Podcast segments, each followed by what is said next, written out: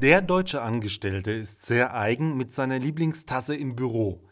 Er verteidigt das Trinkgefäß mit Händen und Klauen, auch wenn das Design noch so grauenhaft ist, die aufgebrachten Sprüche noch so peinlich sind. Hemmungslos trinken erwachsene Menschen aus Bechern mit Aufschriften wie Lieber 40 und würzig als 20 und ranzig oder Ich habe den größten Becher. Eine blühende Industrie ist rund um den Schreibtisch Kral entstanden.